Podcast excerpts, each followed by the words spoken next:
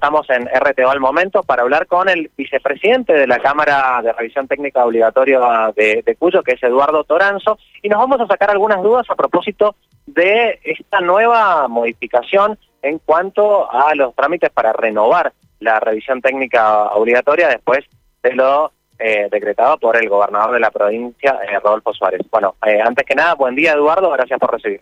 Buen día para ustedes y para toda la audiencia. Eh, Eduardo, ¿qué nos puedes comentar de, esto? ¿Cada cuánto debe hacerse ahora la, renovación? Eh, ¿A qué vehículos corresponde?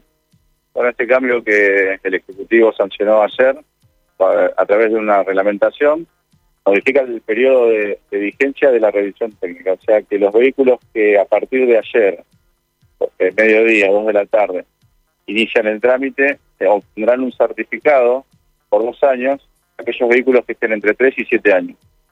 Ahora, la vigencia de todos los vehículos que hicieron la revisión técnica durante el 2022 y hasta hacer al mediodía tienen vigencia y tienen un vencimiento. Esos vehículos cuando se venza tendrán que renovarla y ahí se establecerá el próximo periodo que tendrán, si es un año o dos años de vigencia. Bueno, esto es muy importante lo que decís, porque quizás una persona lo hizo el trámite en el 2022, ayer leyó las noticias, escuchó las noticias y dijo, no, bueno, ahora la renovación es cada dos años. Eh, si lo hizo en el 2022, si lo hizo anterior a esta, digamos, a, esta, a esta ley, va a tener que renovarlo cada un año, como, como dice en su certificado. Sí, por supuesto, porque al momento de emitir el certificado, que es un certificado que se emite a través del sistema de la Agencia Nacional de Seguridad Vial, tiene una vigencia, tiene una reglamentación y hay que cumplir. ¿Podemos eh, refrescar un poquito el tema precios, valores para hacer la revisión técnica obligatoria después de, la, de, de que cambió la tarifa allí en el, en el 2023? Recordemos que eh, teníamos una tarifa previa en el 2022 para luego ser modificada en el arranque de, este, de este año, en lo que comprende a automóviles, motocicletas, camionetas. ¿Cuáles son los, nuevos valores, Eduardo? Bueno, el valor para una moto hasta 300 centímetros cúbicos es de 2.220 pesos, mayor a 300 centímetros cúbicos es de 4.050 pesos. Para los autos, 5.880 pesos, camionetas 6.530 y camiones 8.100 pesos. ¿Cuándo debemos iniciar eh, el trámite? Por ejemplo, nos compramos un auto cero kilómetros. ¿Cuándo debemos hacer nuestra primera revisión técnica obligatoria? Bueno, cuando se entrega eh, por primera vez un vehículo, en el, con el título aparece una leyenda donde dice el vencimiento de la, de la revisión técnica que sale como origen de la DNRPA y eh, te dan una oblea que tiene un vencimiento. Son tres años para lo que es autos un año para lo que es utilitario y dos años para las motocicletas. Eduardo, ¿qué opinión te merece esta modificación en cuanto al, trámite para renovar la revisión técnica obligatoria? Bueno, desde la Cámara todos los empresarios estamos en desacuerdo de modificaciones, cambios en la estructura de la, de la reglamentación, porque todos los empresarios invirtieron en la provincia y creyeron en, la legislación que tiene la provincia y en digamos en, en, el funcionamiento que iba a tener, por eso se han realizado diferentes inversiones. Estos cambios no ameritan a ninguna mejora sobre la vía pública, sobre las rutas provinciales y nacionales, no van a disminuir la cantidad de accidentes de tránsito y no van a generar un mejor hábito en el mantenimiento de los vehículos.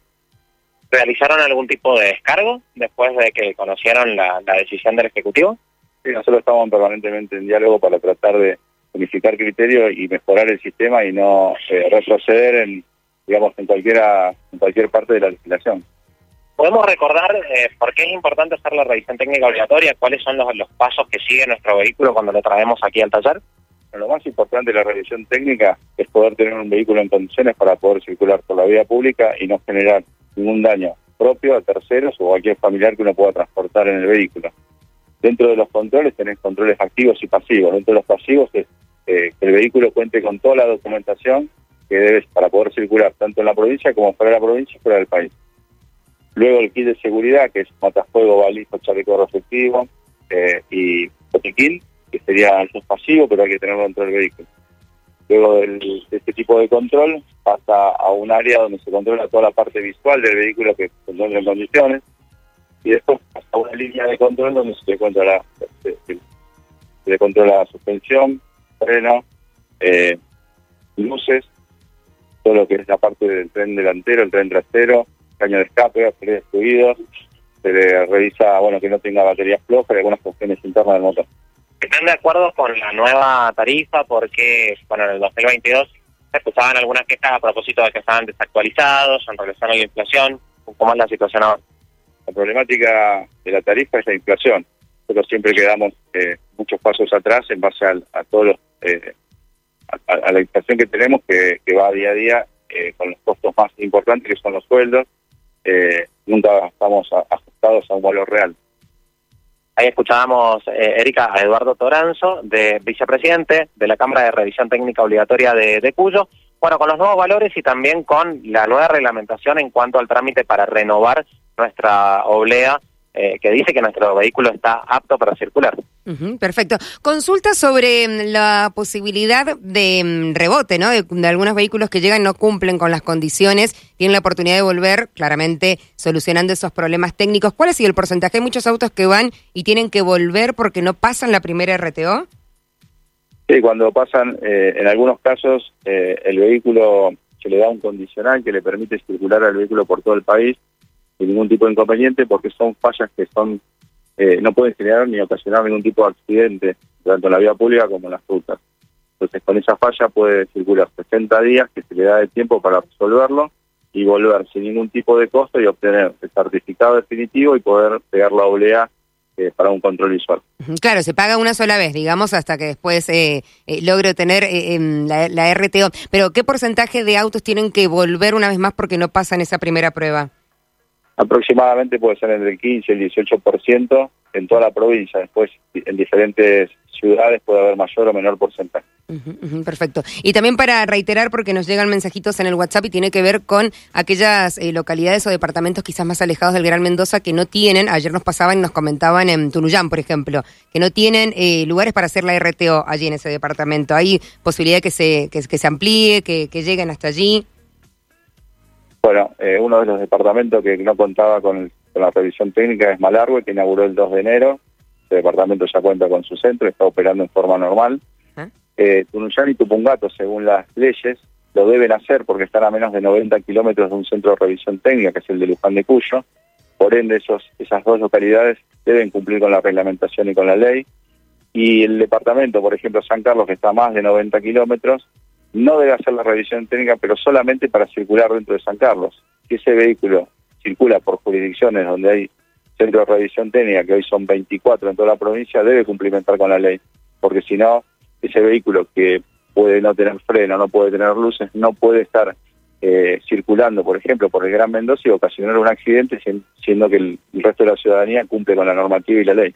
Claro, el vecino de San Carlos que decide irse de vacaciones tiene que em, previamente trasladarse 90 kilómetros para hacer la RTO entonces. Por supuesto, para poder circular por todo el país va a ser exigida.